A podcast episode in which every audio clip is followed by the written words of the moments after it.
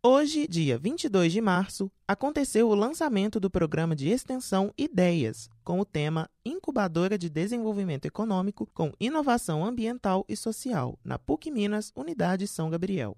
A palestra aconteceu no teatro e contou com a participação dos professores Rodrigo Baroni de Carvalho e Humberto Elias Lopes, que trouxeram como temas as transformações da tecnologia a favor do trabalho e do cotidiano, mostrando os desafios, benefícios e os danos que o excesso de uso tecnológico podem causar em nossas vidas, além de mostrar modelos de negócios em mercados competitivos. Ouça a palestra na íntegra. Senhoras e senhores, bom dia.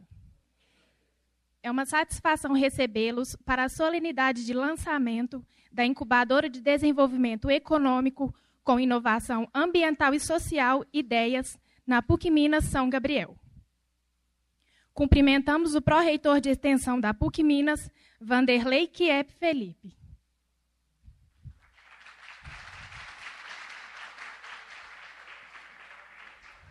Representando o pró-reitor adjunto da PUC Minas São Gabriel, professor Alexandre Rezende Guimarães, a coordenadora de extensão da PUC Minas São Gabriel, professora Elisa Rezende.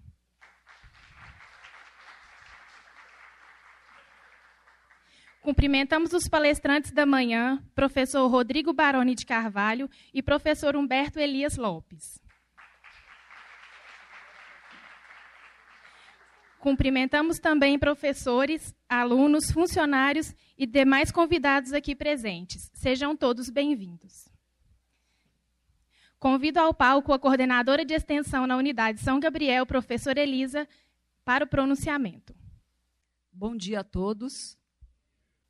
Em nome da Pró-Reitoria Adjunta da PUC Minas São Gabriel, gostaria de agradecer a presença do professor Vanderlei Kiep Felipe, pró-reitor de extensão da PUC Minas, e dos demais presentes, membros da comunidade acadêmica e convidados. É com grande satisfação que inauguramos oficialmente, nesta solenidade, o escritório Ideias no São Gabriel. O Ideias é um programa de extensão fomentado pela Pró-Reitoria de Extensão e pelo Instituto de Ciências Econômicas e Gerenciais. Com sede no Coração Eucarístico é coordenado pelo professor Oswaldo Maurício Oliveira. Na unidade São Gabriel, o projeto é coordenado pela professora Soraya Pongelupi e está sendo implementado pelo curso de administração, sob a coordenação do professor Ricardo Guise, com o apoio da Pró-Reitoria Adjunta da unidade. O IDEAS é uma incubadora de fomento do desenvolvimento econômico, ambiental e social por meio da aplicação do conhecimento científico com inovações tecnológicas sociais e tecnologias sociais e atua para ser referência em negócios sustentáveis. Seu braço no São Gabriel vai atuar em três linhas estratégicas: iniciativa privada, iniciativa pública e incubação de negócios. O trabalho tem início já com uma parceria firmada com Minas Shopping, visando um desenvolvimento local sustentável. A Unidade São Gabriel, ao longo dos anos, tem consolidado um importante trabalho de extensão junto à comunidade do entorno, com participação de todos os cursos, e espera, com o programa Ideias, ampliar sua atuação nas áreas de empreendedorismo, inovação, gestão e tecnologia. Para isso, contamos com todos vocês e nos colocamos à disposição para conversarmos a respeito.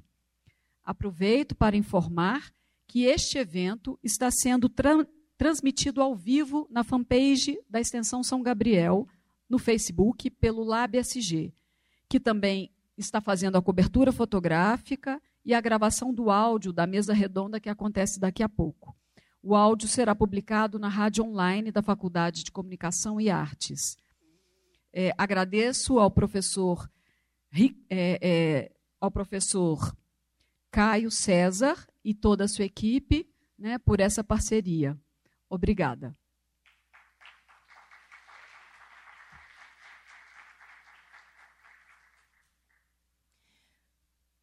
Convido ao palco para o pronunciamento o pró-reitor de extensão da PUC Minas, Vanderlei Kiep Felipe.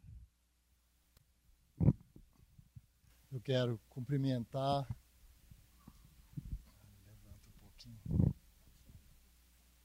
Não, tá bom.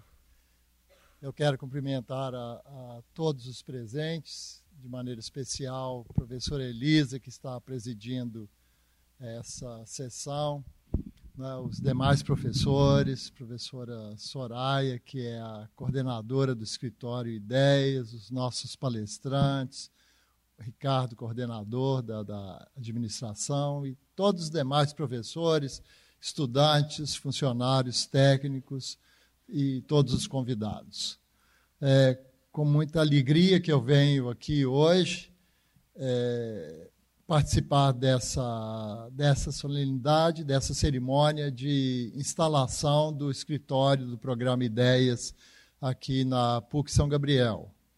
E aproveito para falar um pouco da extensão e um pouco dessa, dessa iniciativa.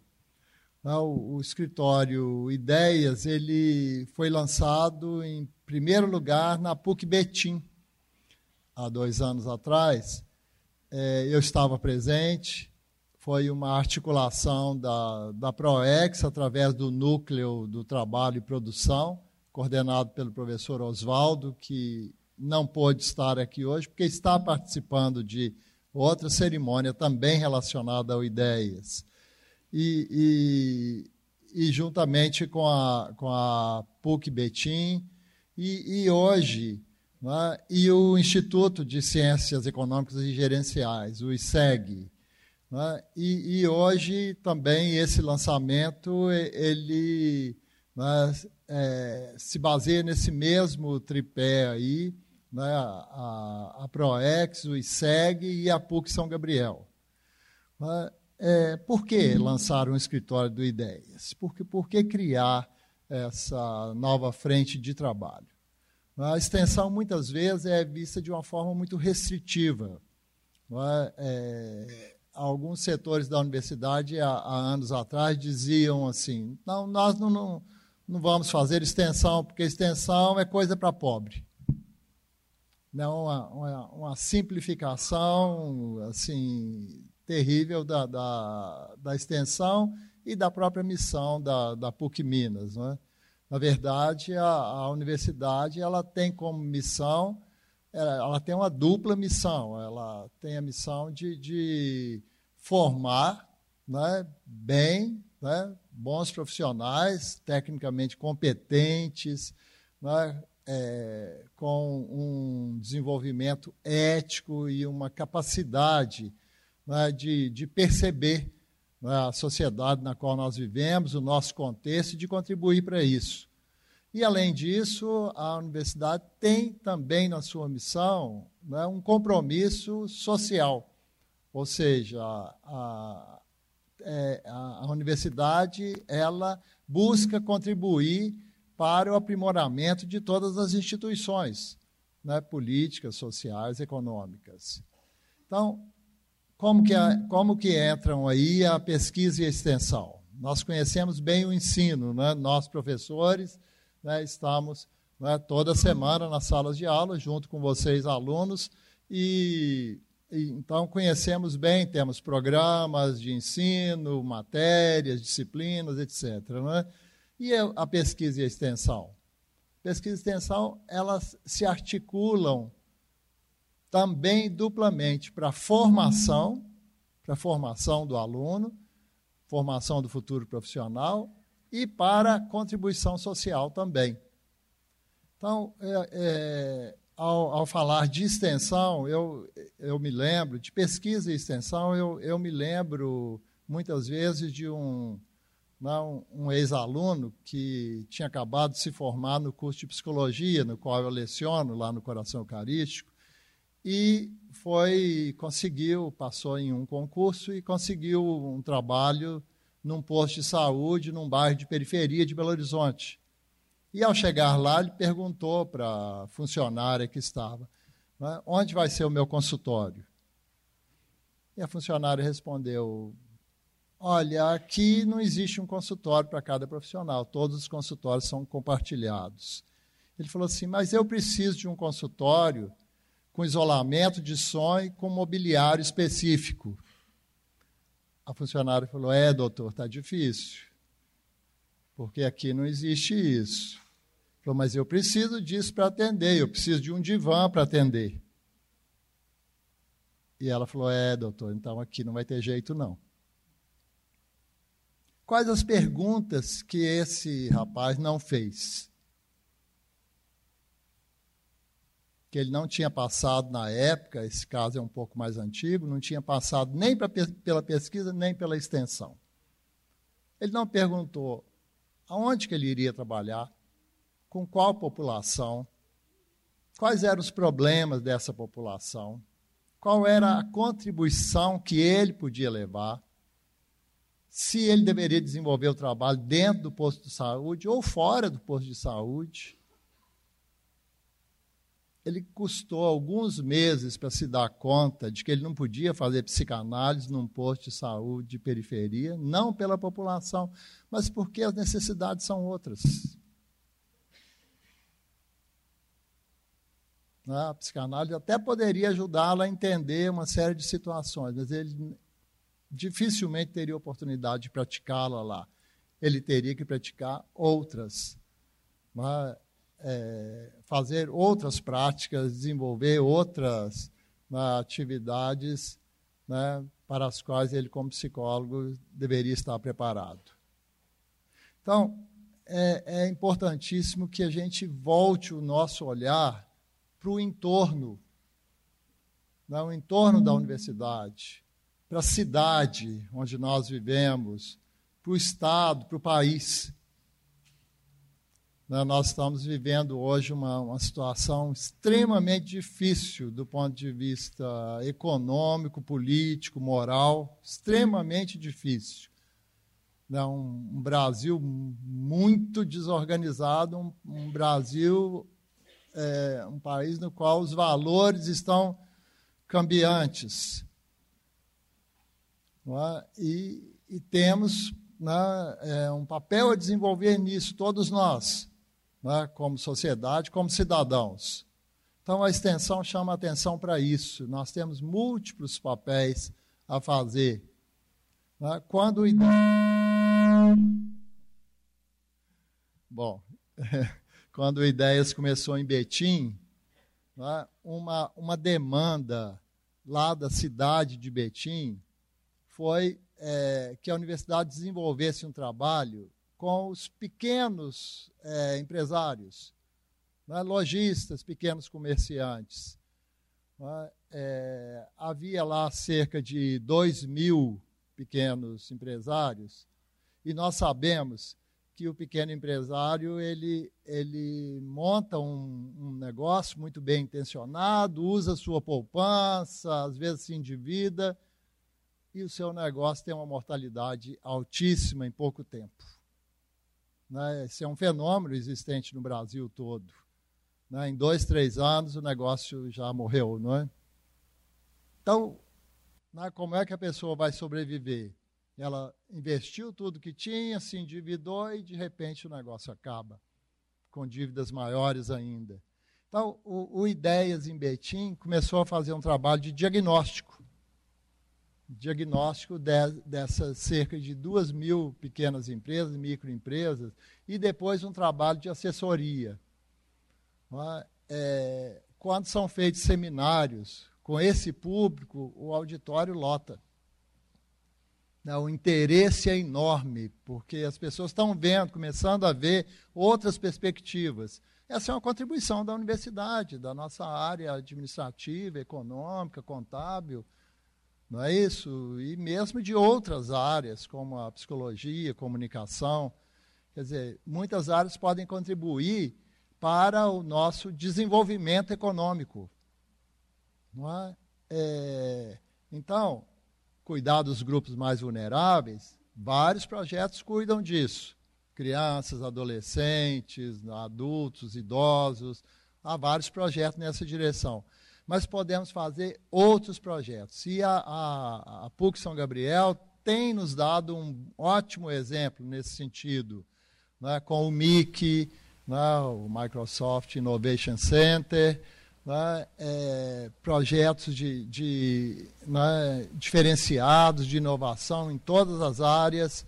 E, a, e agora a vinda do, do escritório do Ideias para cá, acho que nos traz, né, assim, né, nos abre uma outra perspectiva de trabalho para várias áreas.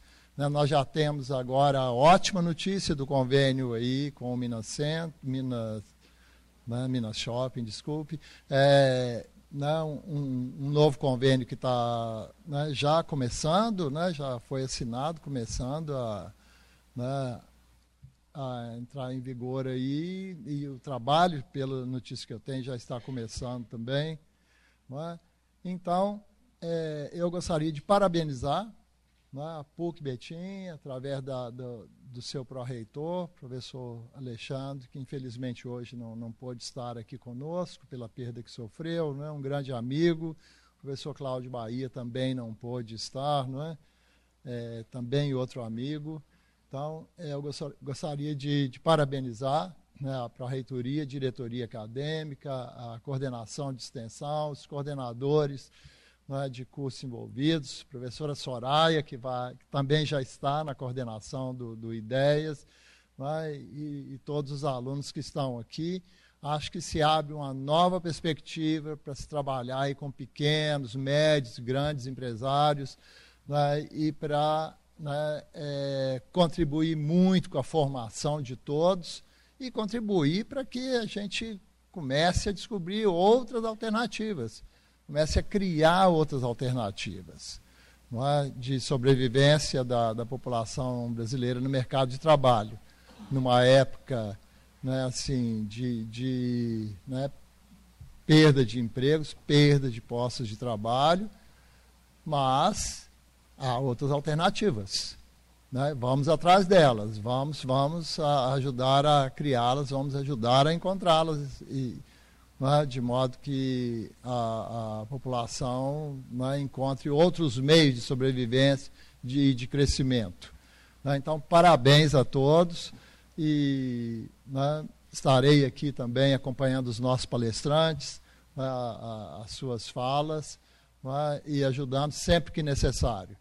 pretendemos fazer um, um, um grupo dos vários escritórios que estão se instalando nas outras unidades da PUC Minas, de modo que a gente possa trabalhar mais de perto e de maneira muito afinada, muito sintonizada. Não posso deixar de lembrar que hoje é o Dia Mundial da Água. Não é? é no mundo inteiro isso vem sendo comemorado. Tem um fórum hoje começando lá em Brasília. A própria cidade de Brasília sofre com a falta de água. É? Mais ou menos um quarto da população mundial sofre muito com a, com a falta de água.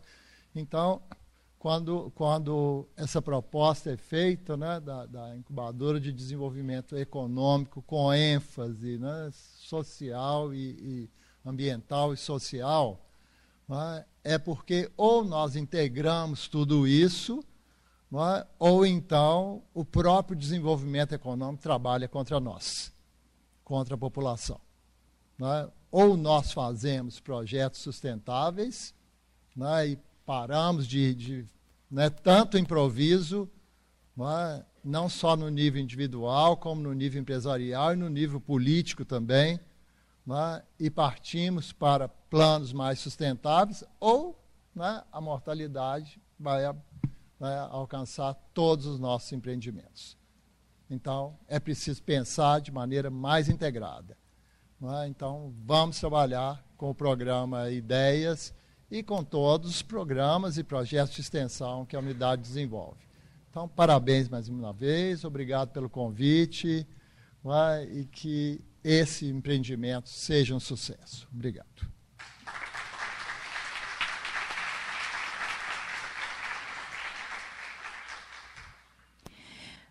Vamos assistir ao vídeo do professor Oswaldo Maurício de Oliveira, coordenador do programa de extensão Ideias PUC Minas.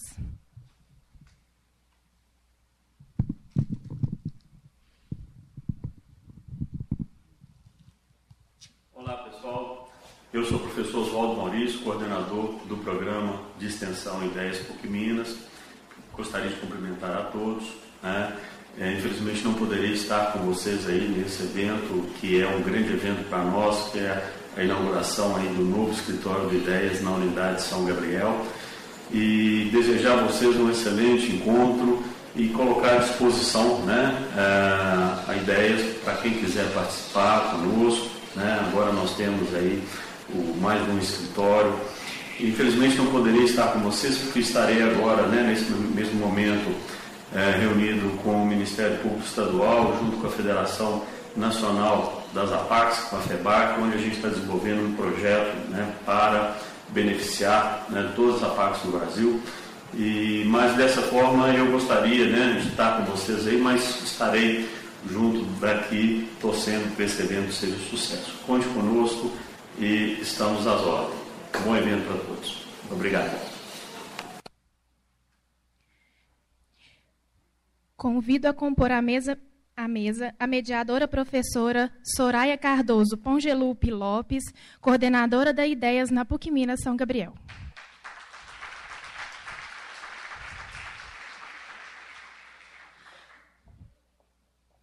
Para integrar a mesa, convido o professor Rodrigo Baroni de Carvalho, doutor em Ciência da Informação pela UFMG, com período de doutorado sanduíche na Universidade de Toronto graduado em Ciência da Computação e mestre em Ciência da Informação pela UFMG, professor adjunto da PUC Minas, atuante no programa de pós-graduação em Administração, com experiência de 17 anos como analista de sistemas, tendo atuado na CEMIG, Acesita, Belgo Mineira Sistemas, Benji e no Banco de Desenvolvimento de Minas Gerais.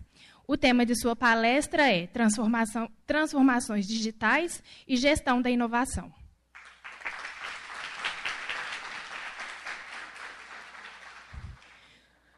Convido também a integrar a mesa o professor Humberto Elias Lopes, docente permanente do programa de pós-graduação em administração da PUC Minas, doutor e mestre em administração pela UFMG e graduado em administração.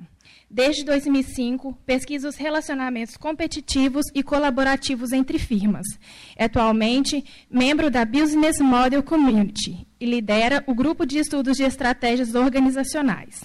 O tema de sua palestra é Modelos de Negócios em Mercados Competitivos.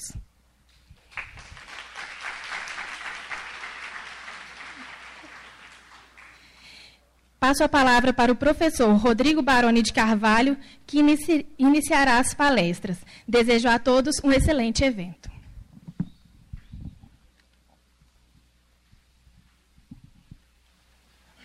É, bom dia, galera. Né? A gente vai bater um papo aqui bem descontraído né, sobre essa questão da inovação, do empreendedorismo e o que é que isso tem a ver né, com sua carreira. Né? Seja é, você um profissional na área de engenharia, de comunicação, de direito e, ou de administração. Até para poder entender um pouco melhor o público aqui, né, quem que é de administração aqui? Levanta a mão.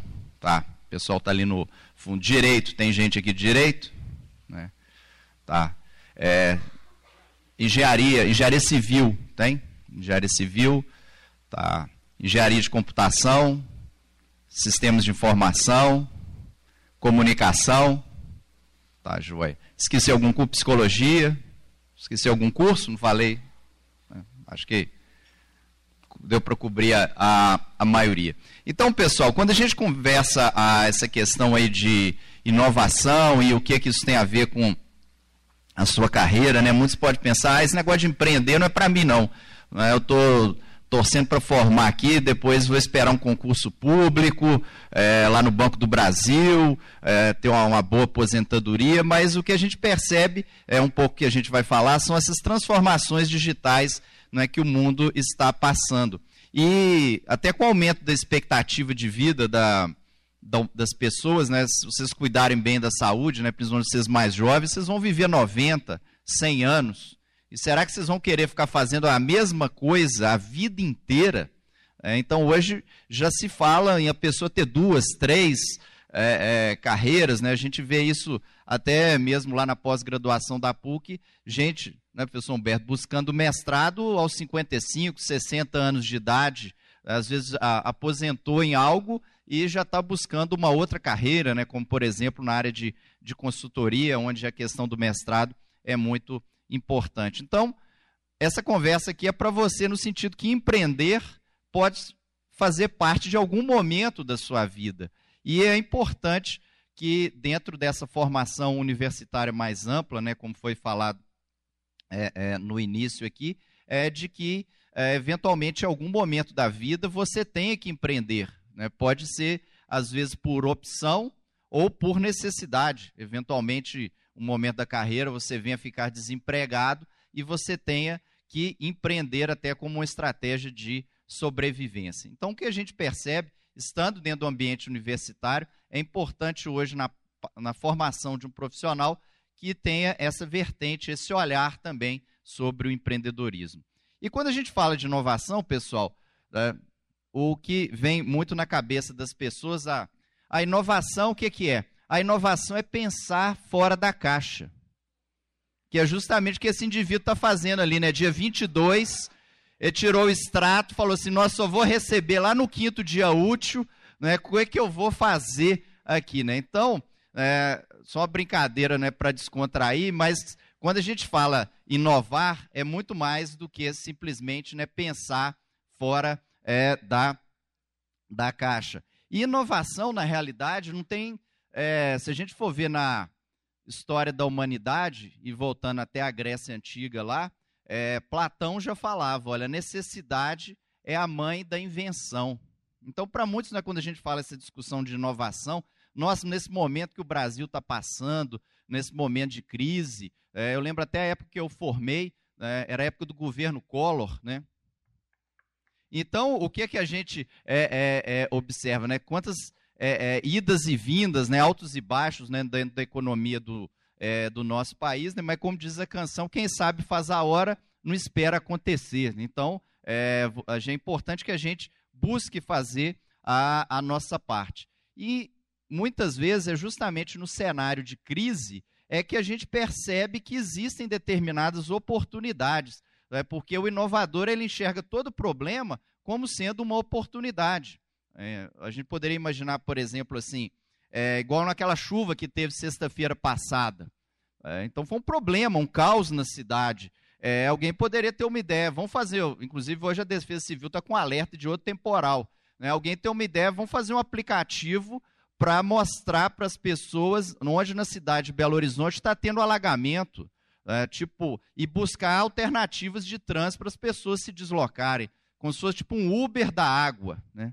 Daria até Uber água, né? Ficaria, é, é, é, daria, né? equilibraria lá no triângulo, né? Que o pessoal fica com ciúme, né? Porque a gente tem lá no triângulo a sede mundial do Uber, Uberlândia. Né? Então, aí com o Uber água a gente equilibraria um pouco aí essa, essa questão. Mas, para a gente falar de inovação, pessoal, e da sua carreira, é, é importante é, a gente olhar o futuro da educação deve estar associado com o futuro do trabalho. Então, tem um site bem interessante, né? É, depois, esses slides aqui vão ficar disponíveis, né? Aqui está com vida própria. É, disponíveis né, para você, mas tem um site que chama Will Robots Take My Job? Será que os robôs ah, que o pessoal lá da engenharia de computação trabalha, né, vão tirar o emprego aí das outras, das outras profissões? E na realidade, o que que a gente observa? É, dentro desse site, né, quem quiser até entrar, é um estudo da Universidade de Oxford junto com a Deloitte, tem um catálogo de profissões do, do Reino Unido, tá?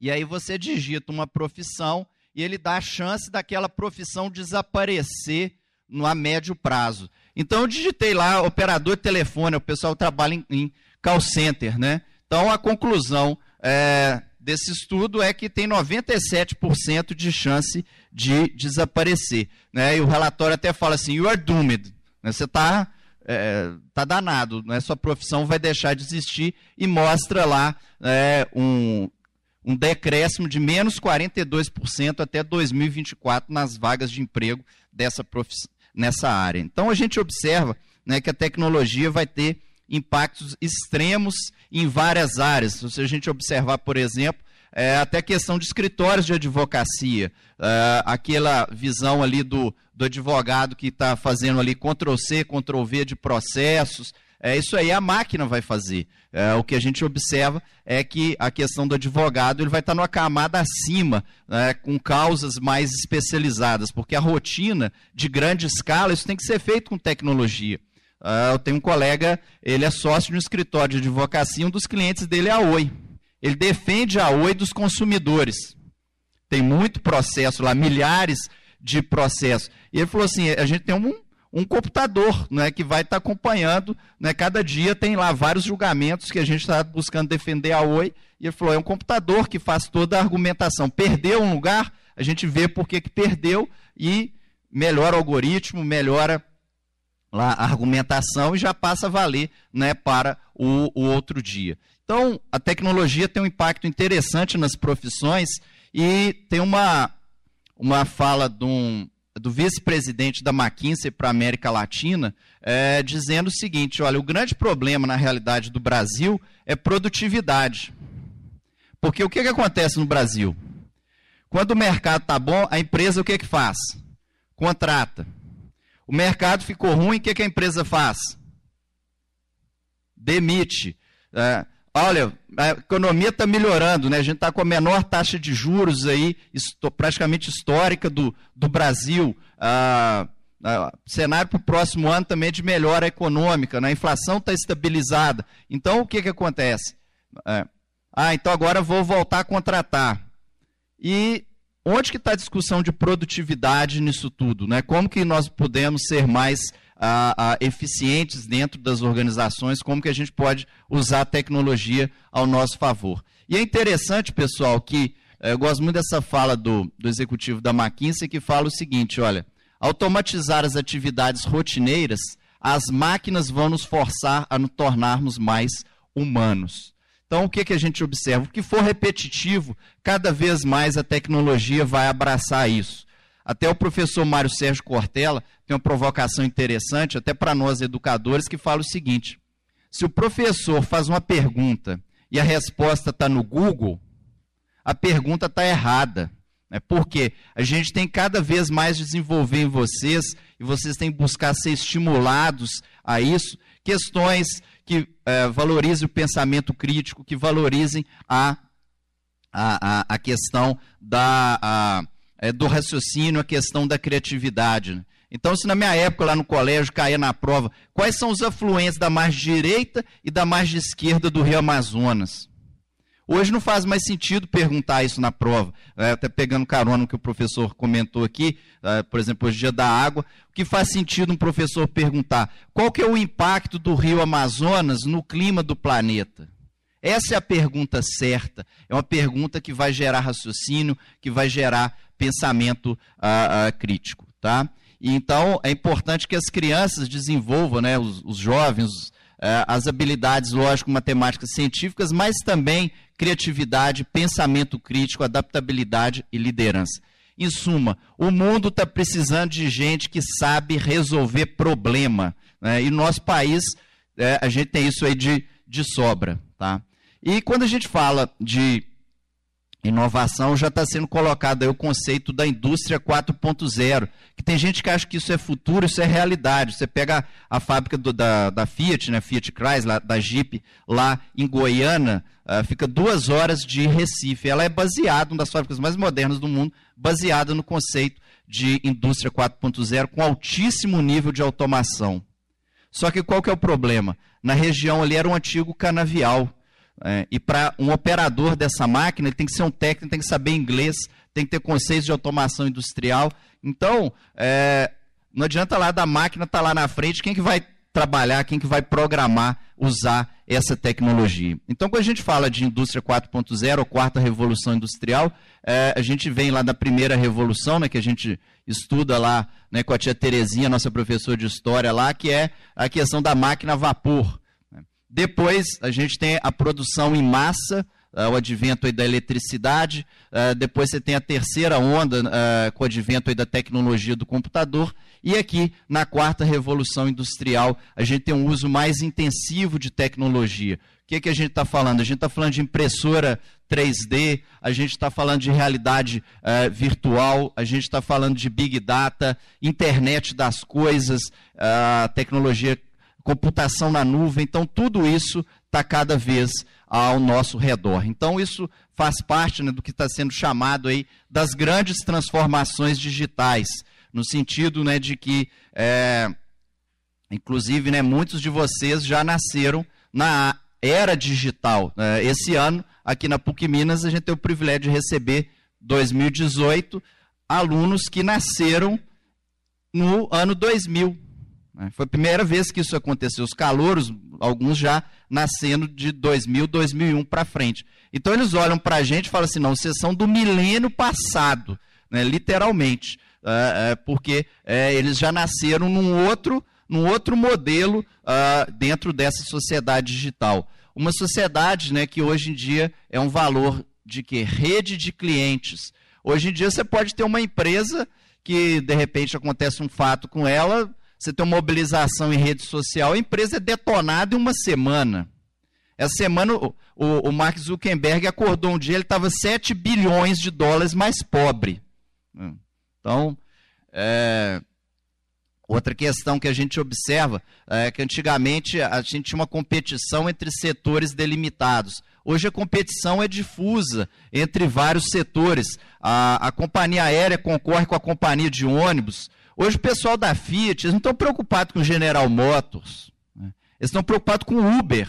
Uh, gente que tá, não está mais comprando carro. Para que ter carro? Tá? A gente está mudando de uma sociedade baseada em posse para uma sociedade baseada em uso das, das questões. E nessa sociedade digital, é, a inovação é cada vez mais buscar resolver problema certo. Então, até quando essa galera de startup conversa, a gente observa que eles falam muito. Você tem que ter um bom problema. Antes de pensar na solução, você tem que ter um bom é, é, problema.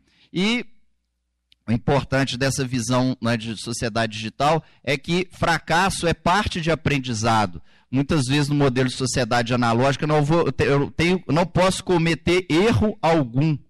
É, essa abordagem ela embota a criatividade. No fundo, a gente tem que estar apto a falhar rapidamente, aprender né, com os nossos erros e pensar que às vezes para lançar algo no mercado você não precisa estar com tudo pronto, mas você tem que ter um produto minimamente viável, prototipando e experimentando rapidamente.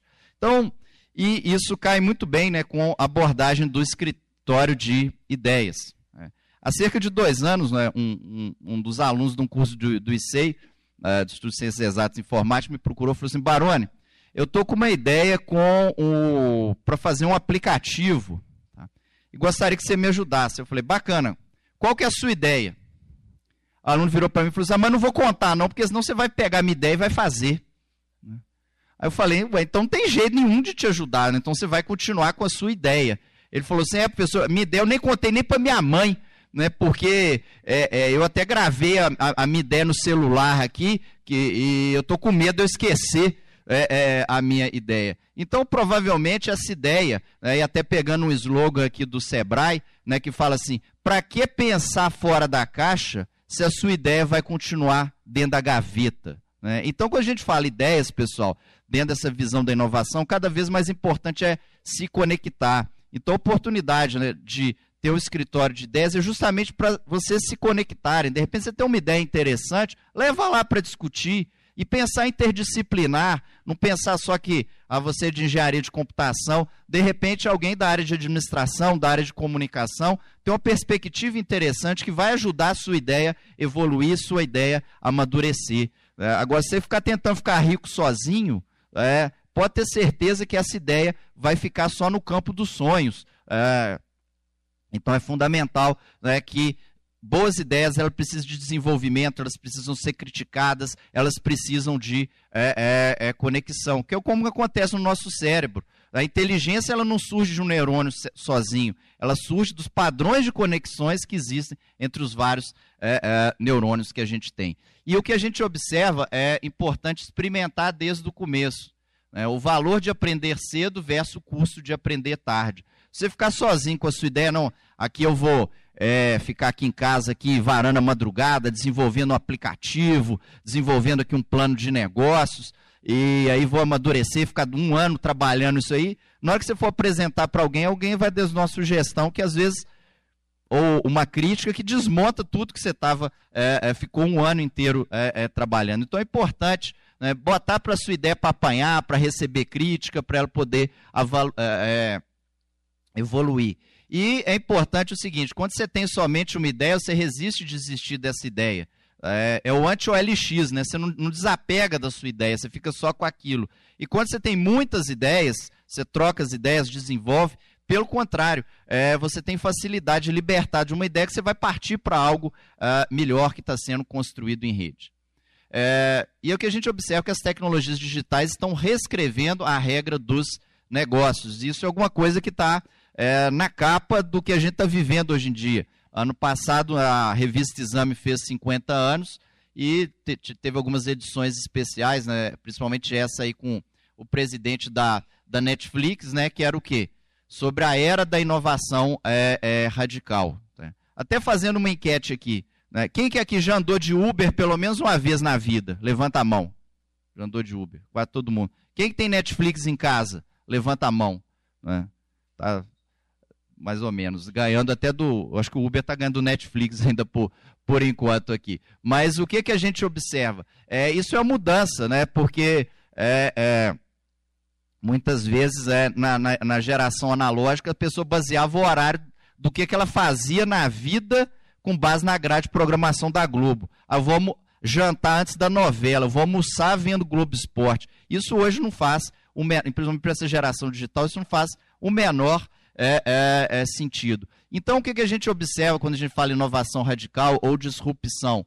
É que é quando o setor estabelecido enfrenta um desafiante que fornece muito mais valor para o cliente. Então, quando a gente está falando de inovação, de modelo de negócio, já até deixando a bola aqui para o professor Humberto na sequência, né, que a gente está aqui fazendo uma dupla aqui de sertanejo universitário, é, Humberto e Baroni, a gente vai estar tá discutindo é, é, essa questão. Então, meu colega lá do, é, é, do mestrado é, vai falar com vocês por que, que os modelos de negócio são as melhores lentes para a gente estudar inovação? E isso está muito atrelado na proposta de valor que é entregue né, para o, o cliente. Então a pessoa deixa de ver Globo para ver Netflix, não é porque é mais barato. Né? A Globo, é, você liga a televisão lá, você já pega o sinal aberto é, é, é da Globo, mas é o que? É a a flexibilidade que ela traz, né, a questão da personalização. O algoritmo vai entendendo melhor suas escolhas para poder te recomendar os filmes, os documentários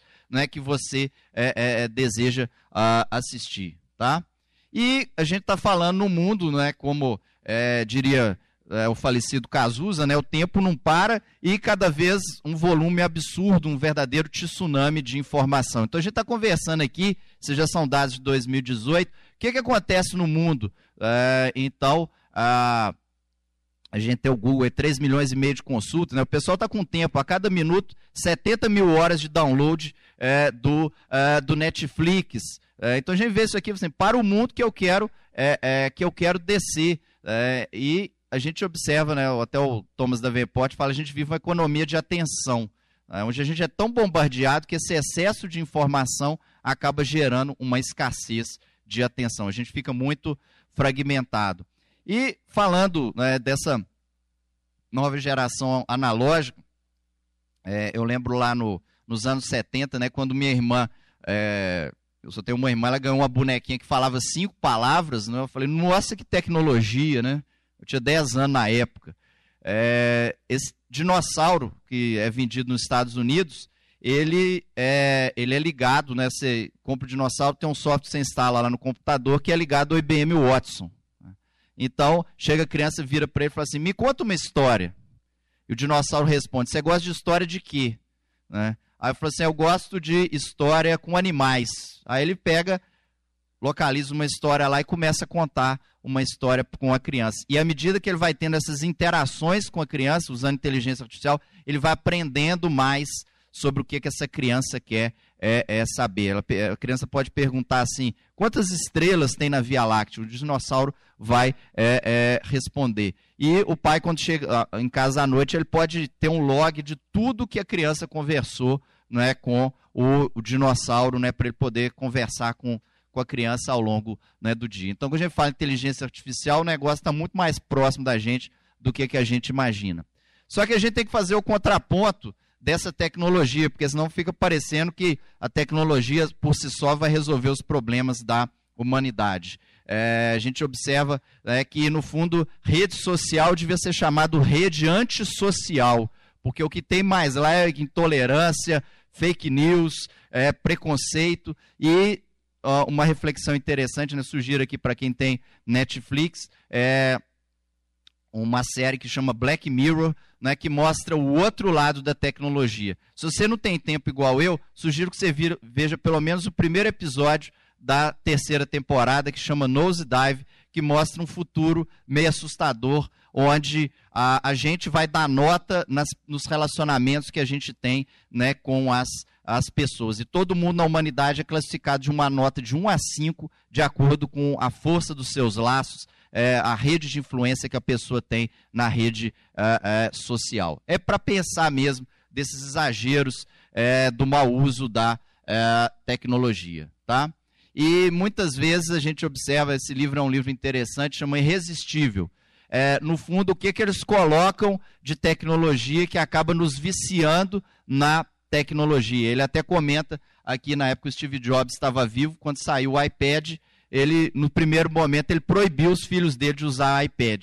Por isso aqui é, os próprios Steve Jobs, isso aqui é perigoso demais. Então, muitas vezes a gente observa né, que as questões que eles colocam na tecnologia nos faz ficar viciado nisso aí. É igual, por exemplo, atend, é, você perdeu o sono no meio da noite, você, deixa eu dar uma olhadinha no celular. Duas horas da manhã, você ligou o celular, ele, aquela luz do celular, principalmente se for iPhone, a luz do celular ela é feita para te acordar. Aquilo ali vai ativar ondas cerebrais que dificilmente você vai voltar a dormir tão cedo. Então aquele negócio da pessoa, ah, eu tô sem sono, vou para a cama com o celular para ver se vai dar sono. Não vai dar sono, pode ter certeza. Né? Aquilo ali é feito para prender a sua atenção o máximo de tempo né, possível. Então são truques que eles sempre colocam nas tecnologias. Exemplo, o Netflix. Antigamente você assistia um episódio da série, você tinha que apertar para poder ir para o próximo. Agora já emenda um no outro. Já emenda um no outro. Até eu acho que chegar no oitavo lá, ele pergunta: você está assistindo mesmo ou você já dormiu? Né? Você tem que apertar para para continuar. Então são coisas que eles colocam na tecnologia para ficar cada vez mais viciante e absorver é, é, o nosso tempo. É, tanto que entre os jovens americanos já, já é comum assistir séries no Netflix com velocidade dobrada velocidade dobrada. É, e aí o que, que acontece? Você está acostumando num ritmo, numa aceleração, numa ansiedade, que aí chega esse jovem vai conversar com a mãe dele, aí ele fala assim, como você está, meu filho? Aí vai virar para a mãe apertar, não, vê os da dobrada aí, fala dobrado aí. Vai virar para o professor, é, é, porque a, a, a, a gente está querendo competir com a tecnologia, andar no ritmo do computador. E a gente tem que ter, é, justamente, ter essa temperança esse contraponto.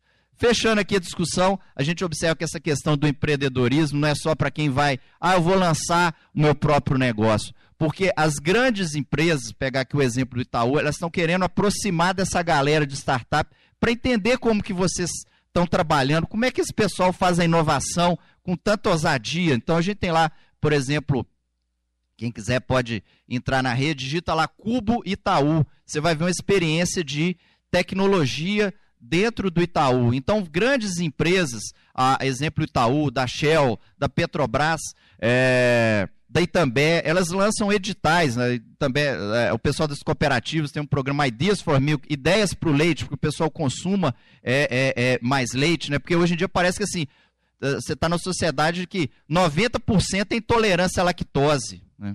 Daqui a pouco eles vão lançar papel higiênico sem glúten. Né? É, é, porque tá todo mundo é, é, com esse negócio, não pode glúten, não pode é, é lactose. Então, assim, é, aí o pessoal da, a, das cooperativas de leite, como incentivar o consumo de leite, né? Porque parece que leite agora virou, virou um veneno, ninguém pode mais tomar é, é, é, leite, a, lactose que é uma proteína natural do leite, né, todo mundo agora, 90% é, é intolerante. Então, muitas dessas empresas lançam editais. E aí é para justamente universitários submeterem propostas que ajudam a resolver esses problemas dessas é, é, dessas empresas. Então é o caso que o Itaú faz com a experiência do Cubo. Lança um edital, você submete um projeto, e que bom que se você tiver numa universidade como a PUC Minas, onde está sendo cada vez mais estruturada uma plataforma de apoio para você germinar a sua ideia aqui, com apoio de professores, com apoio de colegas, para você se candidatar eventualmente a um edital dessas dessas grandes é, é, empresas. Só para dizer, por exemplo, mês passado a Shell estava com o edital aberto, é, é, o menor valor de projeto que eles iam financiar era 800 mil reais do, dos editais que estava aberto, e teriam 20 projetos que a Shell financiaria no Brasil para soluções na área de petróleo e gás. Então é importante a gente ficar antenado né, com essas transformações que estão acontecendo. Uh, a gente fala Itaú, a gente pensa às vezes uma empresa tradicional, né, olha o espaço né, que eles têm lá do escritório de inovação, né, até com área até para gravação de próprios vídeos é, dos colaboradores do Itaú.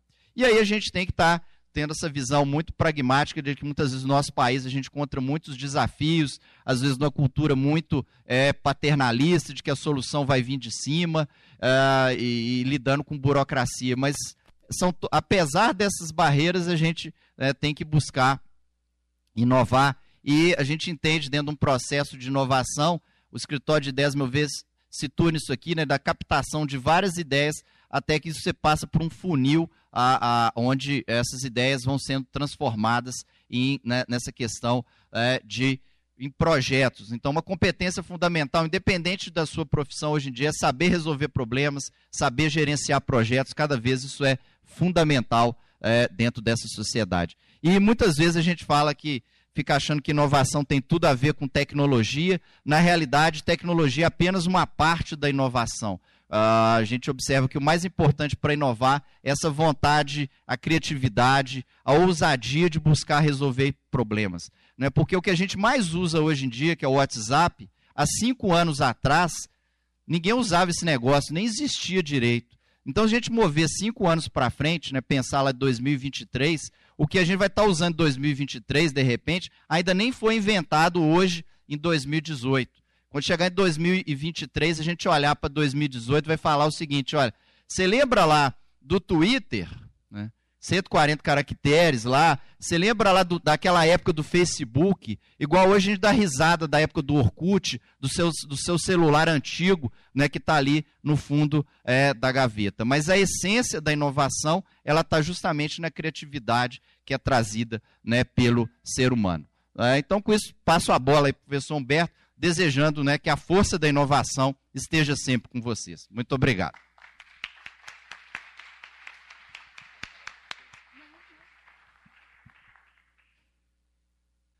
Bom dia a todos. É um prazer muito grande estar aqui com vocês nessa manhã. Agradeço o convite feito pela professora Soraya. É muito bom rever o professor Vanderlei, porque eu comecei a minha trajetória aqui na PUC como professor lá da PUC de Arcos, do curso de administração, na época que o professor Vanderlei era pró-reitor. É um prazer aqui ver o professor Ricardo Guise, nosso colega e coordenador do curso de administração. E também foi um prazer muito grande poder estar aqui encontrar um amigo, o professor Jean-Max Travares, e está aqui também no São Gabriel. Então é um prazer muito grande voltar aqui, voltar a uma unidade no qual eu já dei aula durante algum tempo, quando, logo depois que eu tinha entrado na PUC também. Muito bem, o professor Baroni falou sobre as consequências da inovação para a vida de todos nós. Quando ele fala do Twitter, fala do Facebook, fala do Skype e de outras mídias, ele está falando das consequências da inovação para as nossas vidas. Ah, quando fala de Netflix, quando fala de Uber, isso são as consequências. Mas para que essas consequências sejam sentidas por, todo, por todos nós, é preciso que você tenha normalmente uma empresa oferecendo aquele tipo de produto. E quando nós falamos de uma empresa oferecendo aquele tipo de produto, nós estamos falando de uma empresa que vai ter um modelo de negócios por meio do qual ela será capaz de oferecer aquele produto no seu mercado.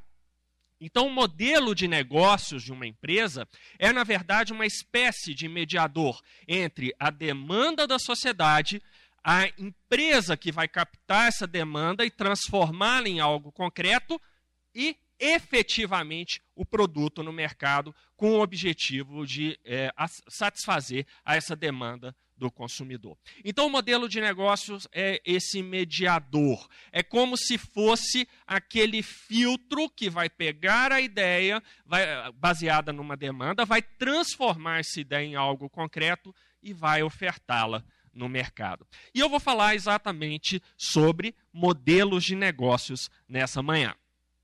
Muito bem. O que são modelos de negócios? Muita gente confunde modelo de negócio com estratégia de empresa ou plano de negócios. Normalmente as pessoas falam muito de plano de negócios. E existem várias definições possíveis de modelos de negócios. Mas uma definição que sintetiza bem e de uma maneira muito simples é essa que está ali para você. Modelos de negócios são as receitas, e eu coloquei ali receitas entre aspas mesmos, adotadas pelas empresas para oferecer produtos que agregam mais valor para os seus consumidores. A ideia fundamental por trás do conceito de, de modelo de negócios é essa ideia de que é uma receita. O que é uma receita? Em culinária, é aquele conjunto de procedimentos que nós temos que adotar para produzir um bolo, uma pizza ou o que quer que seja. Nesse conjunto de procedimentos, nós teremos quais os ingredientes que nós precisaremos, como manipular esses ingredientes, como misturá-los, quais equipamentos que nós precisaremos para fazer essa mistura, para que então nós tenhamos o resultado desejado. Tipo de alimento que você quiser.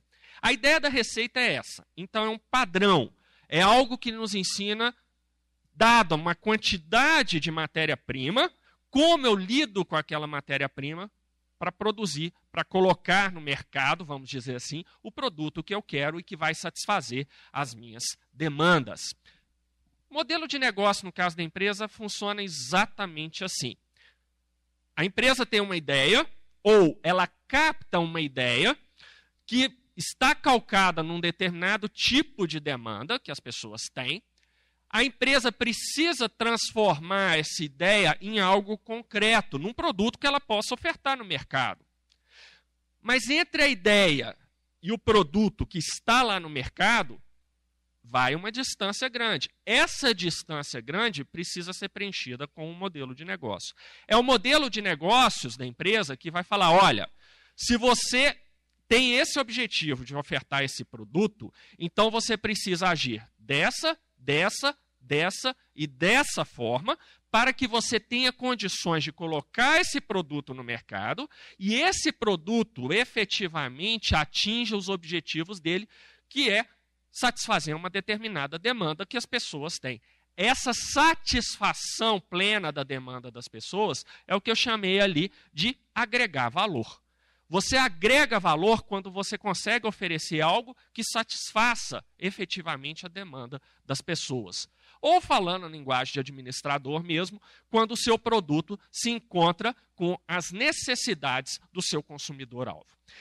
Então, basicamente, a ideia é o quê? O modelo de negócio é a maneira pela qual a empresa vai ligar uma ideia a um produto que efetivamente satisfaça a demanda dos seus consumidores.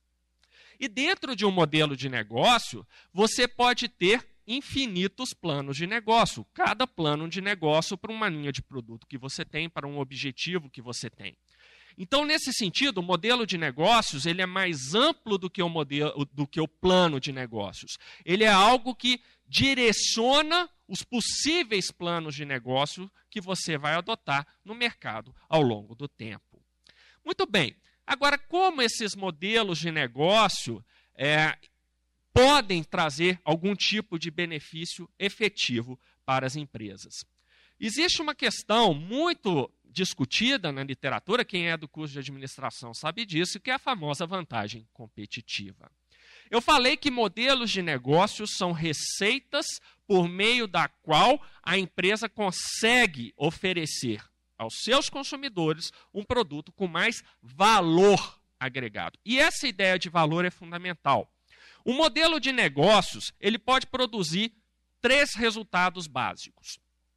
Se por meio daquele modelo de negócio a empresa consegue oferecer mais valor para os seus consumidores do que o valor que a média dos seus concorrentes oferece, então essa empresa obtém a famosa vantagem competitiva.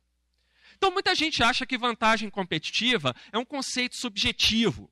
Ah, não, a empresa está fazendo um negócio bacana, ela tem lá um mercado consumidor, então ela tem vantagem competitiva. Ledo engano. Vantagem competitiva, na verdade, é um conceito relativamente preciso. E a vantagem competitiva é uma forma de você mensurar a eficácia de um modelo de negócio. Ou seja, se aquele modelo de negócio de uma empresa é bom de fato ou se ele é ruim. Se ele for bom de fato, então a empresa consegue oferecer mais valor do que a média dos seus concorrentes. E por oferecer mais valor do que a média dos seus concorrentes, essa empresa tem vantagem competitiva.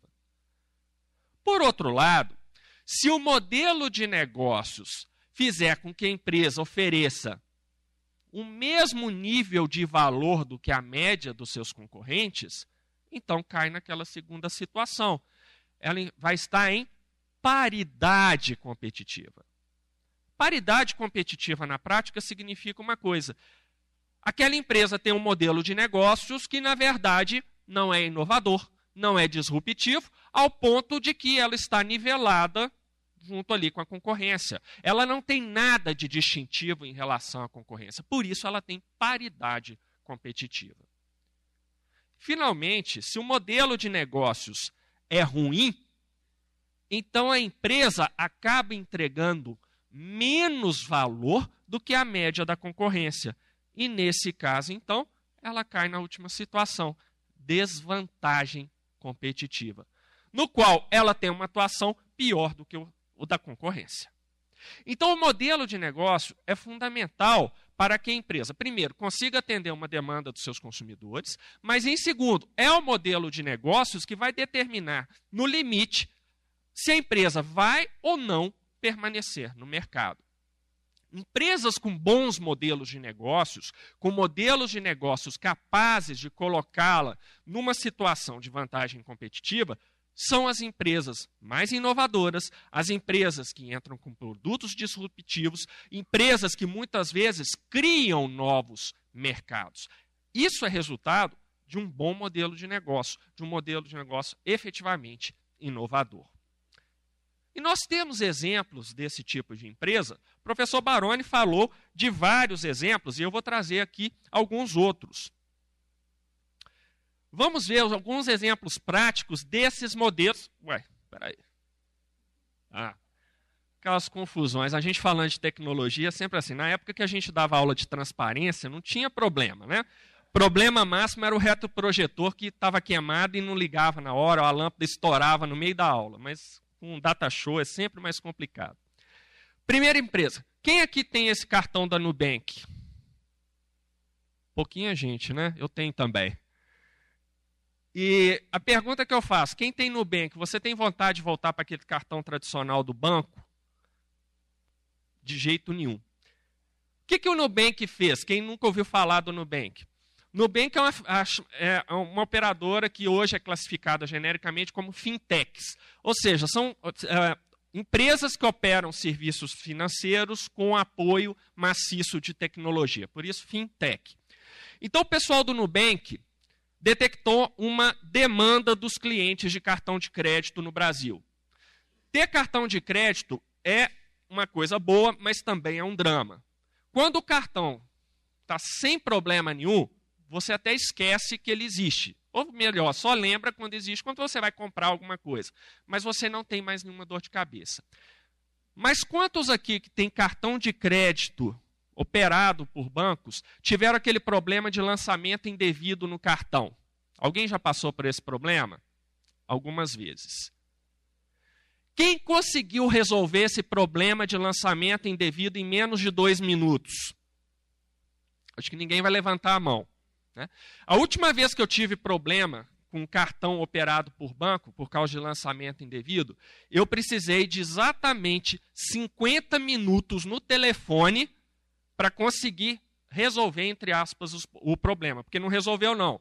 Depois de 50 minutos ao telefone, eu tive que fazer uma carta de próprio punho declarando que aquele lançamento era indevido e eu tive que achar uma papelaria que tivesse aparelho de fax para mandar o fax da carta para o banco.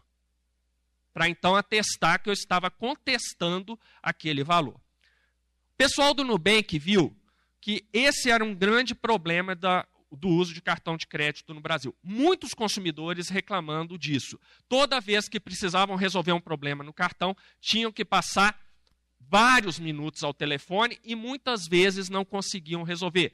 Depois de meia hora a ligação caía, aí tinha que começar o atendimento todo de novo. Enfim, e muitas vezes as pessoas levavam dois, três dias para resolver um problema simples do cartão de crédito. Esse, essa foi a primeira demanda que o pessoal do Nubank detectou. Segunda demanda. Perceberam que muitas pessoas não entendiam os lançamentos na fatura do cartão de crédito. Vinha lá com praticamente o negócio estava escrito em sânscrito. Ninguém conseguia entender que despesa era aquela. Nubank percebeu. Clareza na fatura de cartão de crédito é uma demanda do consumidor.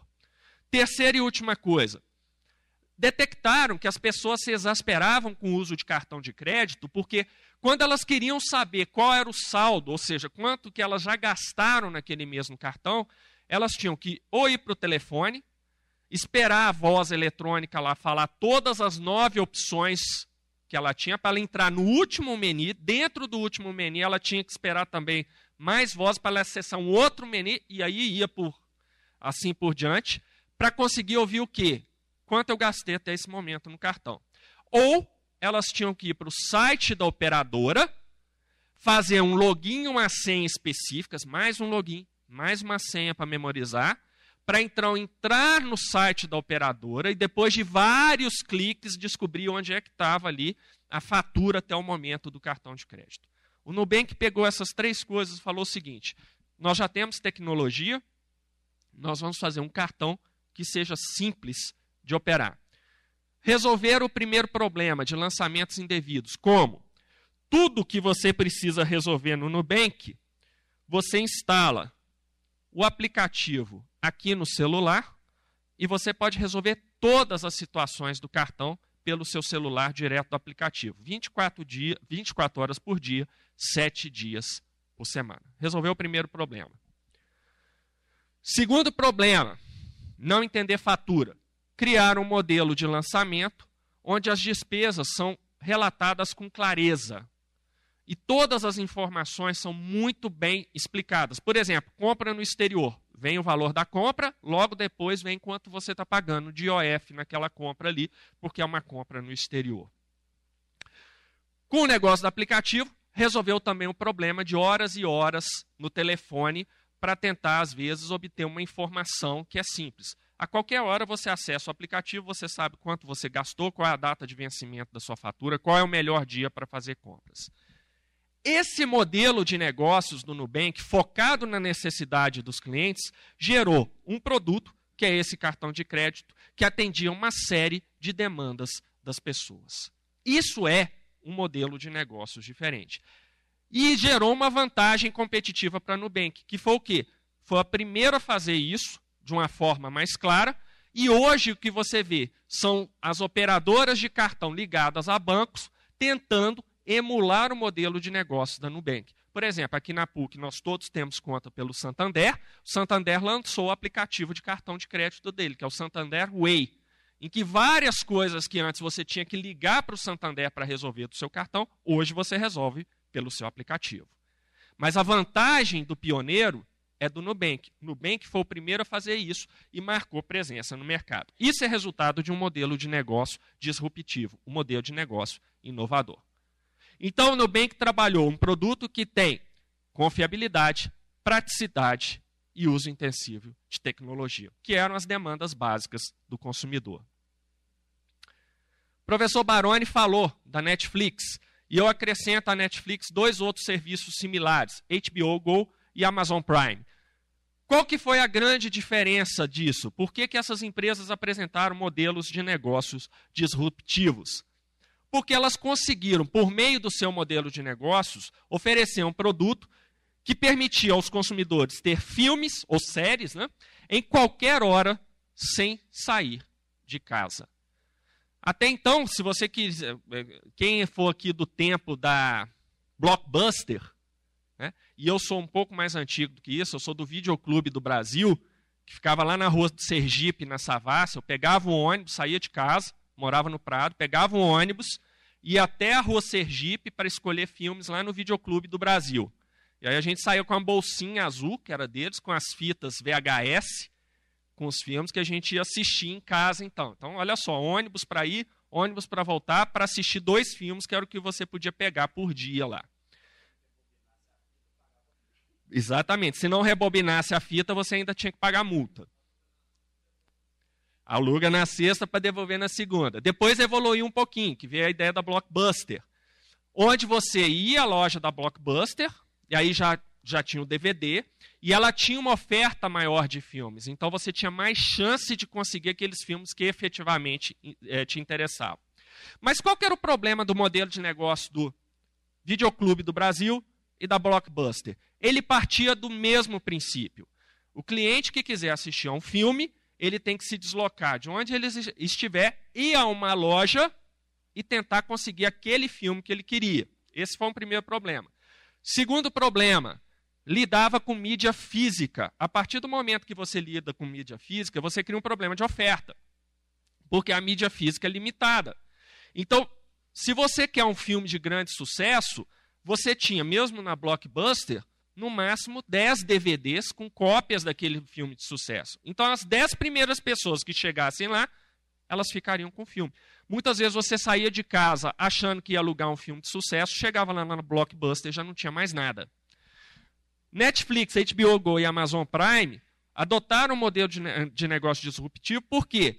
Porque eliminaram a restrição da mídia física. Agora a mídia é digital. Ela chega na sua casa por streaming. Então, inverteram a lógica. Você, como consumidor, não vai mais à loja buscar o filme. É a loja que traz o filme para você na sua casa. 24 horas por dia, 7 dias por semana. Se aquele filme estiver no catálogo de uma dessas empresas e você quiser assistir, você vai poder sentar e vai poder assistir aquilo. Não tem mais a restrição da mídia física. E além disso, elas ainda trabalharam, é, aproveitando a tecnologia existente, trabalhar no sistema multiplataformas. Então hoje você pode assistir qualquer filme, qualquer série numa dessas é, provedoras de conteúdo. Você pode assistir no seu celular, no seu tablet, na televisão, no seu desktop. Né? Só não pode assistir no horário das aulas aqui na PUC, de preferência, apesar de que eu já tive aluno assistindo filme bem na minha aula e eu tive que cortar isso dele, com o notebook lá aberto assistindo uma Netflix básica durante a aula. Né? Eu acho que minha aula não devia estar das mais interessantes assim. Bom, finalmente, para a gente terminar aqui, não sei se vocês já viram uh, falar desses dois bancos. São dois bancos sediados aqui em Belo Horizonte, o Agibank e o Banco Inter, que antes era Banco Intermédium, a sede dele é ali na Avenida do Contorno, quase na Prudente Moraes. E são dois exemplos de fintechs também. Qual, qual que foi a inovação trazida pelo modelo de negócio desses dois bancos aí? Muito bem, eles trabalharam uma demanda do consumidor, que é o quê? Oferecer serviços financeiros sem taxas abusivas e sem burocracia. Todo mundo que lida com banco, lida primeiro com a burocracia danada, inclusive para abrir conta. Você tem que ir até uma agência da sua escolha, levar a documentação, esperar na fila para o gerente te atender, porque é só na gerência que normalmente abre conta, pelo menos aqui no Santander, normalmente assim, a não ser que a agência seja grande e tenha lá um guichê só para abertura de contas. Mas você chega na agência, tem que esperar, tem que levar documentação, comprovante de renda, comprovante de endereço, aquela coisa toda, preencher uma ficha, aguardar o banco te avisar que a conta já está ativa, fazer um depósito para ativar essa conta e por aí vai. E depois de vencido toda essa etapa da abertura de contas, você ainda tem mais um outro problema. Todo mês você vai pagar uma taxa, tendo usado ou não o serviço do banco. e é uma taxa que não costuma ser baixa. O que o Agibank e o Banco Inter fizeram foi exatamente usar a tecnologia já existente e adotar um modelo de negócio que eliminou duas coisas que eram motivo de reclamação dos consumidores: taxas abusivas e burocracia. Nos dois, você abre conta de casa. Você precisa ter os seus documentos lá, fotografa os documentos, manda para os bancos. Primeiro você instala o aplicativo deles. Lá no aplicativo tem a opção de abertura de contas. É um tutorial que vai te dizendo: agora fotografe sua carteira de identidade na frente. Você fotografa, faz o upload. Agora fotografe a parte de trás da sua carteira de identidade. De novo, tal. Agora fotografe o seu comprovante de endereço, tal. Faz o upload e assim por diante. Manda lá, resolveu o problema. A documentação já foi encaminhada por banco. Normalmente, 48 horas depois, o banco já te manda por e-mail. Sua conta já está ativa, pode usar pelo aplicativo. Você abre o aplicativo ali, todas as operações estão ali. Você deposita, transfere dinheiro. Alguns casos, como é o caso do, do Banco Inter, você emite boleto para pagamento, se você vendeu alguma coisa e quer transacionar com alguém ali, já tem a opção de emitir um boleto de pagamento, muitas vezes a pessoa quer isso, e por aí vai. O Agibank hoje é um banco que, inclusive, trabalha com microempreendedores individuais, os chamados MEI. Você pode abrir a conta MEI no Agibank sem nenhuma burocracia e sem pagar taxas. Que, que acontece? Nos bancos normais, se um MEI vai abrir conta no Santander, no Itaú, no Bradesco, por exemplo, ele vai pagar, em média, R$ reais por mês só de taxas tendo ou não usado os serviços do banco incluídos naquele pacote é, que gera essa cobrança de taxa. No, no Agibank, por exemplo, o, o, o microempreendedor individual vai poder fazer todas as operações que ele faria num banco tradicional e sem ter nenhum tipo de cobrança de taxa dele, taxa mensal. Ele vai pagar por alguns serviços é, adicionais que ele usar, por exemplo, emissão de boleto, ele paga uma taxa de emissão de boleto, mas aí o valor que ele paga vai depender do uso que ele tem. E esse uso pode, inclusive, ser uh, não tão alto assim, fazendo com que ele pague bem menos do que as taxas normalmente cobradas nos bancos normais. Então, esses três casos que eu mostrei é, indicam como o modelo de negócio pode ser inovador, como o modelo de negócio pode ser disruptivo e como o modelo de negócio adotado pode fazer com que a empresa consiga efetivamente oferecer produtos que atendam às demandas do seu mercado-alvo. Então, isso completa aquilo que o professor Baroni falou de inovação, de tecnologia, da sociedade do século XXI. Mas essa tecnologia, essa sociedade do século XXI, ela depende no campo prático de duas coisas. Primeiro, ter ideias. E segundo, essa ideia ser transformada num produto viável, o que a empresa consegue fazer por meio de um modelo de negócio que seja, ao mesmo tempo, eficiente e eficaz. Era isso que eu tinha para dizer. Muito obrigado pela atenção de vocês.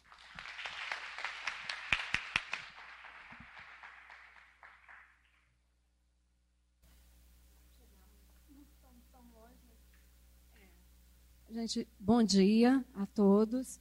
É, em primeiro lugar, eu queria agradecer pela participação de vocês, por todos, aqui no lançamento do Ideias, e reforçar a palavra de Elisa e o professor Vanderlei em relação à importância do Ideias aqui no São Gabriel. Né? Como nós vimos aqui nas duas palestras, o cenário que vem se colocando para a gente e nos próximos anos é bastante desafiador, com muitas mudanças, muitas tecnologias, é, muitos modelos novos chegando e o Ideias aí que tem a missão né, de conectar, integrar é, vários atores da sociedade com a universidade. Então, é, essa é uma grande é, importância é, que o Ideias vem se colocando. Nós tivemos aí a oportunidade de ouvir as duas palestras. Eu queria parabenizar os meus dois colegas, ao Rodrigo Baroni e ao professor Humberto, é, por né, a, a, a, condição, a qualidade né, da, da, das colocações e a atualidade. Né, tudo que eles colocaram aqui de uma forma muito é, prática como que hoje a gente, nós consumidores, nós é, como pessoas, é, estamos passando para essa no, essas transformações. Enquanto essas transformações mudam nossas vidas, né? E aí, então, é, eu queria muito agradecer a vocês dois pelo, né, por ter aceito o convite e estar tá falando aqui para a gente. Vou abrir agora, a gente Muitos alunos já estão saindo, né? Vamos abrir o espaço para as perguntas. Né? Se vocês têm alguma pergunta para os dois professores.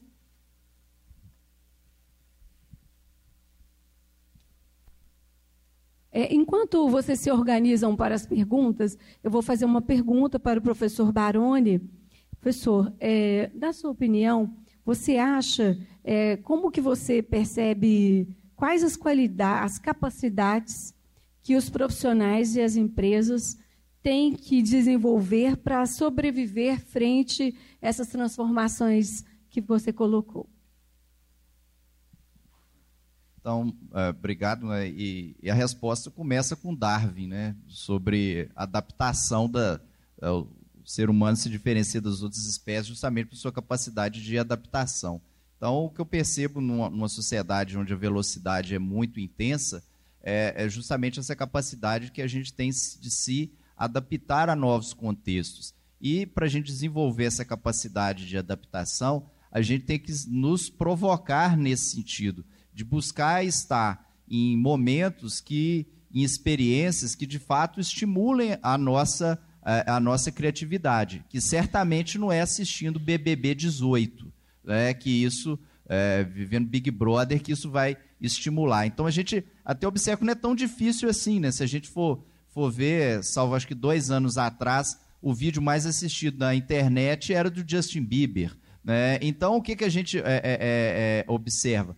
É, tem muita gente que está perdendo muito tempo a, nessas plataformas que foram aqui é, listadas, Netflix, o próprio YouTube, na própria internet, quanto conteúdo de qualidade que não tem é, lá que possa vir a ser aproveitado. E dentro da própria experiência de universidade, qual que é a diferença que eu enxergo de vocês estudarem, né, vocês terem a oportunidade de estudar na PUC Minas e de estudar na FAFUNC, Faculdade Fundo Quintal? Né, no, caso da FAFUNC, né, você só tem a experiência da aula. Você entende? Sala tem a aula, acabou a aula, pronto. É, na que não tem pesquisa, na que não tem extensão.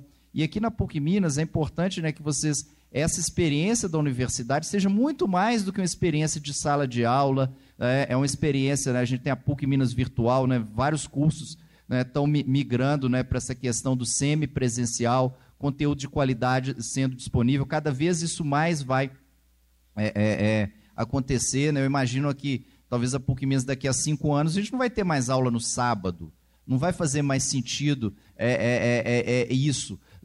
então, o que, que a gente observa? A aula não vai ser só no espaço físico dentro da sala de aula, mas outras oportunidades que vocês devem aproveitar essa estrutura da universidade. Uh, o escritório Ideias é, é só um desses exemplos, mas você pode, né, enquanto aluno de graduação, o que está rolando no mestrado, que tipo de projeto de pesquisa é, é, tem lá, que de repente na iniciação científica eu já posso fazer uma ponta é, é disso, quais atividades estão acontecendo do ponto de vista de extensão, conversar com alunos, colegas de outros cursos, não ficar só ali né, dentro da sua turma, porque cada vez o conhecimento é mais interdisciplinar. Então a gente tem que nos expor às experiências que vão estimular nossa criatividade e nossa capacidade de adaptação.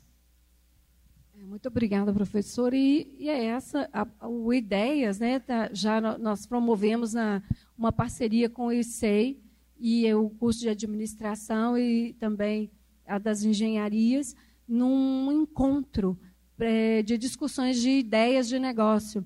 Então, já foi uma primeira experiência muito interessante, que é essa multidisciplinariedade, né? trazer a oportunidade, o espaço das discussões para várias visões sobre a visão de negócio.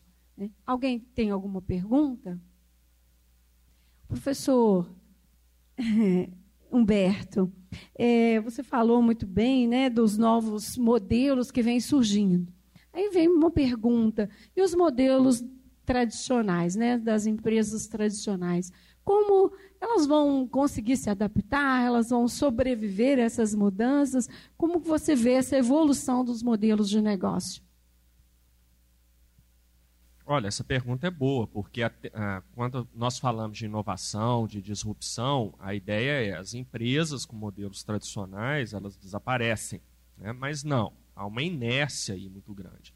Essas empresas, muitas delas, continuarão com modelos fortemente calcados na lógica tradicional, serão modelos de negócio bem-sucedidos, só que essas empresas vão se adaptando mais lentamente. Elas vão mudar o seu modelo de negócio, elas vão fazer as adaptações e vão conseguir, muitas delas vão conseguir sobreviver sim.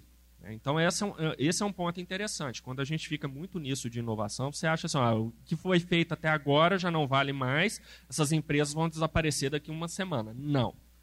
E a gente vê a capacidade de adaptação dessas empresas. Vou pegar um exemplo rapidamente, é, o professor Baroni falou do Uber. Quando o Uber começou a operar em Belo Horizonte, foi uma reação violenta dos taxistas da cidade. Né? Aliás, como acontece no Uber no mundo inteiro.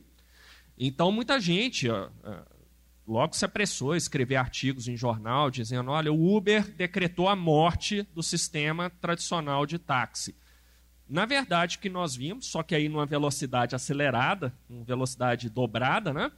É que na verdade, o, o, modelo de negócio dos taxistas e do sistema de táxi começou a mudar progressivamente. Eles viram o quê? Que estavam perdendo clientes por Uber, porque o, os clientes preferiam o Uber para ter um carro mais novo, um carro mais limpo, um motorista que não usasse uma camisa estampada, desabotoada até o umbigo e um palito de dente na boca é, balinha, água que o Uber não oferece mais. É raro você entrar hoje num carro do Uber e te oferecer água e bala, mas antes oferecia. Então os taxistas perceberam o seguinte: os clientes queriam uma experiência mais confortável de transporte, não simplesmente serem transportados como se eles fossem uma caixa de um produto qualquer na boleia de um caminhão. Os taxistas perceberam isso sem fazer grandes alterações no modelo de negócio, até porque ele é regulado pelo Estado, né, um sistema de transporte público, então a mudança não é assim. Mas os motoristas fizeram as adaptações que estavam ao alcance deles. Passaram a se vestir melhor, passaram a perguntar se o cliente queria escutar aquela música irritante no rádio ou se preferia que desligasse o rádio, passaram a limpar melhor os seus carros, a rota, né? passaram a usar os aplicativos, aderir aos aplicativos como o 99 Taxi, o Easy Taxi, o Taxi e outra coisa mais. Enfim, eles se adaptaram. Agora, fundamentalmente, o modelo de negócio deles é disruptivo, inovador? Não, é o mesmo modelo de negócios antigo, só que com algumas adaptações pontuais para contemplar demandas dos consumidores de hoje, assim como o Uber fez. Tanto é que, na prática, se você pegar um UberX hoje e um táxi público, você já não vê mais a diferença que você via e até o quê? Um ano e meio atrás, em que a diferença era nítida do Uber para o táxi normal. Hoje, essa diferença, os, os, os, taxistas do sistema público praticamente anularam essa diferença. Eu diria que no UberX, você tem uma paridade competitiva com o sistema de táxi tradicional, sendo que o sistema de táxi tra tradicional ainda tem a confiabilidade, porque ele é regulado pelo Estado, tem a BH Trans, aquela questão toda. Né? E o Uber já não tem isso.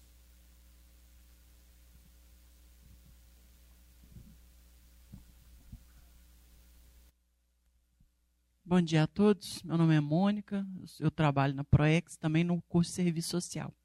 Eu queria perguntar aos professores e também à professora Soraya uma coisa muito importante aqui de, de modelos de negócios. Como que vai ser a parceria da, do Ideias, que é um projeto de extensão, com os, os programas da pós-graduação? Porque eu acho que esse, essa aproximação é muito importante. Né? Eu acho que é, enriquece ainda mais né, os trabalhos de extensão que nós estamos fazendo. Eu queria saber como é que já estão essas conversas aí, ou se elas existem. É, qual o seu nome mesmo? professora Mônica, é, aqui já é uma parceria, né? Porque o PPGA é, nos deu a honra com os dois professores, né?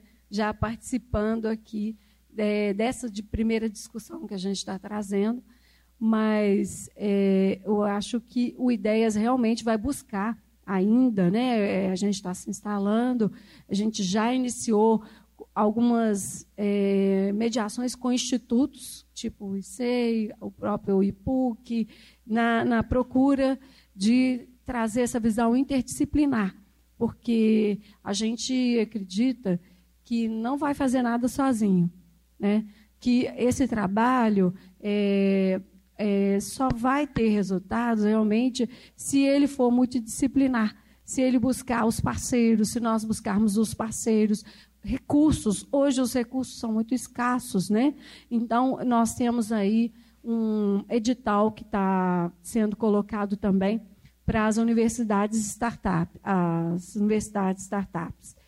E é, nós vamos participar juntos, é, já, já com o pessoal do, do, do programa de pós-graduação Estrito Senso, que está à frente, que é junto com a CAPES, é, de usar desses recursos para oficinas, trabalhar a cultura empreendedora dentro das unidades. Então, é, nós, vários Obrigada. coordenadores né, do, do, do, dos escritórios do escritório Ideia, vai trabalhar junto com esses professores que foram nomeados pela CAPES é, nesse programa do desenvolvimento da cultura empreendedora e é, busca de fomento para é, desenvolvimento de startups.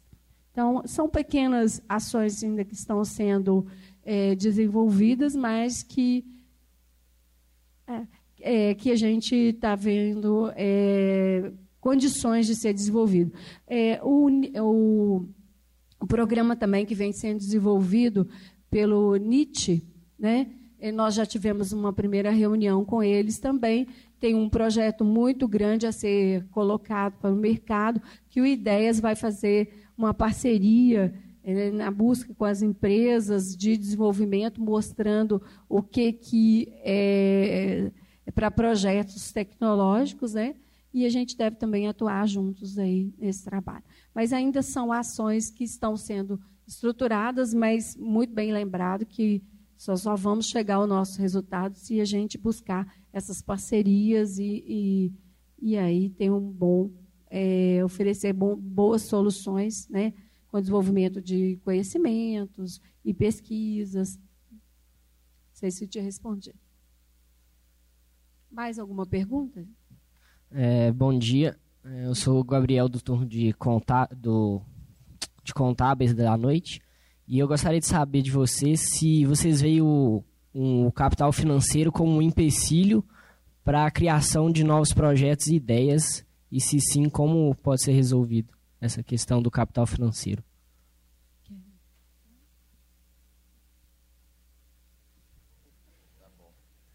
É, obrigado para a pergunta.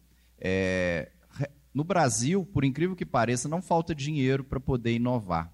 Tá? Quem está mais antenado aí, a gente tem a, não só a, Fundação de Amparo à Pesquisa aqui de Minas, né, a, a, a FAPEMIG, é, até pela situação do, do Estado, né, atrasando pagamento de funcionalismo, está é, é, tá os recursos um pouco escassos, mas principalmente na iniciativa privada, o que, que a gente observa? Essas empresas elas têm é, algumas benesses do governo de redução de impostos, desde que elas caracterizem investimentos em inovação.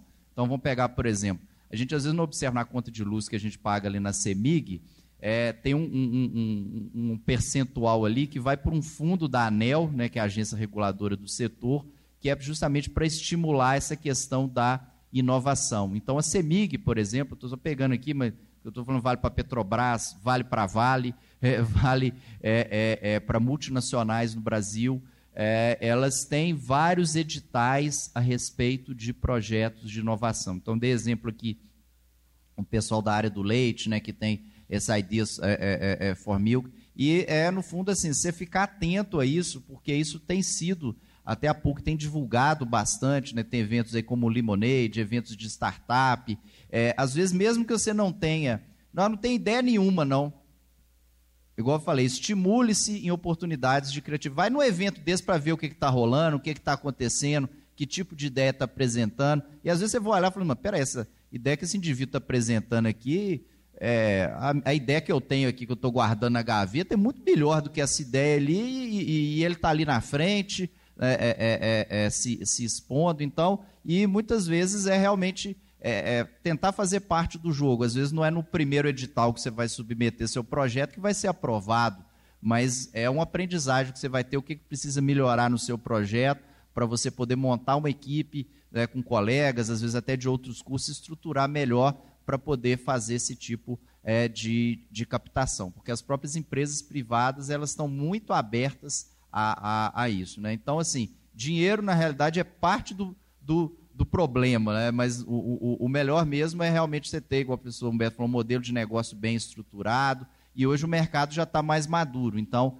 no sentido, a, a vir com a ideia na cabeça aqui e vou arrumar um milhão de reais. Não é por aí. É, acredito que é importante é, é estudar, fazer análise de mercado, ver quais são os seus é, é prováveis concorrentes, né, do que, que você se diferencia do que, que, é, do que, que já existe, como é que você vai remunerar é, é, como é que você vai ganhar dinheiro com, com, com a, a, sua proposta de negócio e, e, assim por diante. Ou seja, estruturar bem o, o, o projeto, mas é, realmente dinheiro não falta para quem quiser é, inovar. Né? O que precisa é de projeto bem escrito. Isso que muitas vezes é aí que esbarra é, a, a competência de algumas pessoas. Mais alguma pergunta? É,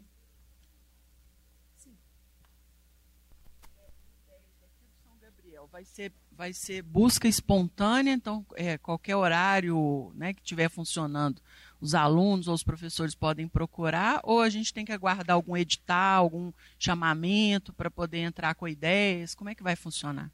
Não, a gente tem alguns projetos né, já estruturados e que ah, os alunos podem engajar esses projetos que a gente já está é, é, iniciando e também nos procurar porque trazer ideias, né, a, a, o ideias vai ser aberto. E a, a grande oportunidade é essa escuta. Porque tudo pode ter uma oportunidade, como foi colocado aqui. Então, é, se você tem uma boa ideia, tem uma, uma proposta, alguma oportunidade, pode trazer que a gente está aberto a ouvir também e agregar os projetos que a gente já está desenvolvendo. Né? É, o espaço físico, hoje nós estamos funcionando na, numa sala da coordenação lá é, junto à, à pró-reitoria ali. Mas a gente vai ter um espaço, sim, vai ficar naquele prédio onde nós temos a empresa Júnior. Vamos também fazer parceria com a empresa Júnior nessa prestação de serviço, mais, é, mais futuramente aí. E então é, a gente vai estar aberto. Tem, já temos seis estagiários alguns voluntários e outros já remunerados participando do I10, então a gente já está funcionando, né? Pós, estamos abertos a ouvir, a trocar ideias e abrir espaço também do que a gente já está fazendo. Tá? Só uma sugestão. Quando a gente entrou, a gente preencheu ali o, a lista de presença, com e-mail e tudo. É, talvez, é, se vocês pudessem é, organizar todas essas informações, onde vai funcionar, quais são os projetos que já tem, né, que horário funciona, que, o telefone que pode ligar, e mandar para a gente, nesses e-mails todos que a gente preencheu ali, eu acho que seria interessante. Isso, Gostaria de receber. Ideia. Muito obrigada. É, mas é bom a gente dar esse retorno mais individualizado, né? Porque muitas pessoas, como é, Baroni colocou aqui, ficam meio tímidos assim de participar. E a gente está fazendo várias ações. Então a gente pode começar com as pessoas que tiveram aqui, tiveram acesso e já sabem o que é o projeto também. Já facilita um pouco a nossa comunicação. Muito obrigada pela, pela ideia. Bom, é, eu queria agradecer novamente é, a participação de todos e, e falar que nós contamos com todos também no desenvolvimento, né, no apoio, no desenvolvimento desses projetos, que esperamos aí construir um trabalho bastante de bastante sucesso, de bastante energia aqui para o São Gabriel. Então, eu agradeço a todos, um bom dia para vocês.